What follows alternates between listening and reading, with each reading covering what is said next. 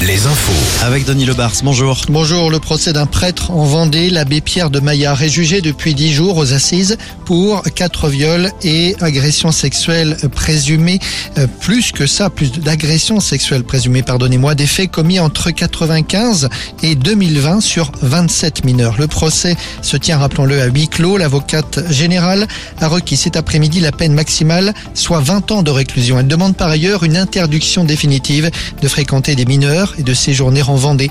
Le verdict sera rendu demain, euh, probablement dans la soirée.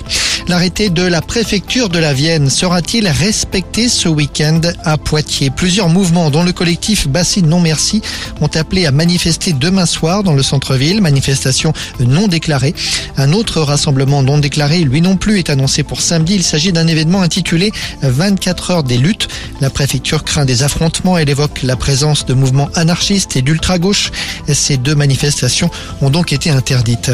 À Bordeaux, la porte monumentale de la mairie a été retirée aujourd'hui pour être examinée. On se souvient des images de cet incendie volontaire. Le 23 mars, les Bordelais seront consultés sur le devenir de cet ouvrage. En attendant, une porte provisoire sera installée dès demain.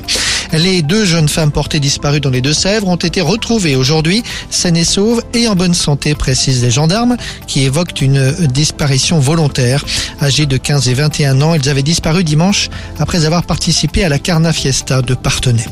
L'économie et ce nouveau projet industriel annoncé aujourd'hui à Saint-Nazaire. La société CWS, qui est implantée en région parisienne, va s'installer ces prochains mois dans un bâtiment situé près du port de Saint-Nazaire pour y produire des voiles rigides pour les cargos. Ce sont des voiles pliables qui permettent aux cargos d'être propulsés par l'action du vent et donc de réduire leur consommation de carburant. L'objectif de l'entreprise est de recruter 200 à 250 personnes d'ici à deux ans.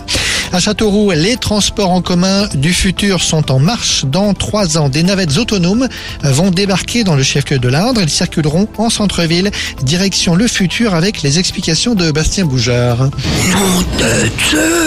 Et oui, nom de Zeus, c'est ce qu'on pourrait se dire bientôt avec l'arrivée des navettes autonomes à Châteauroux, des minibus exploités par Keolis, sans chauffeur, qui roulent à l'électrique, en plein centre-ville. C'est une première pour un transporteur public en France, mais peu de détails sur de possibles itinéraires et beaucoup de défis sont à relever, euh, comme par exemple s'assurer que la navette cède le passage à un véhicule des pompiers par exemple.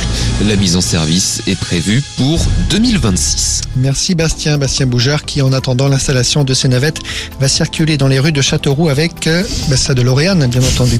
À Roland Garros, plus que deux Français en lice avant même le troisième tour. Diane Paris s'est inclinée cet après-midi contre une jeune russe de seulement 16 ans. Allez, météo. Retrouvez la météo avec les campings Chadotel. Des belles histoires de vacances, une histoire de famille. C'était annoncé, la perturbation présente sur le sud depuis plusieurs jours maintenant s'est lentement étendue vers le nord. Des averses orageuses se sont abattues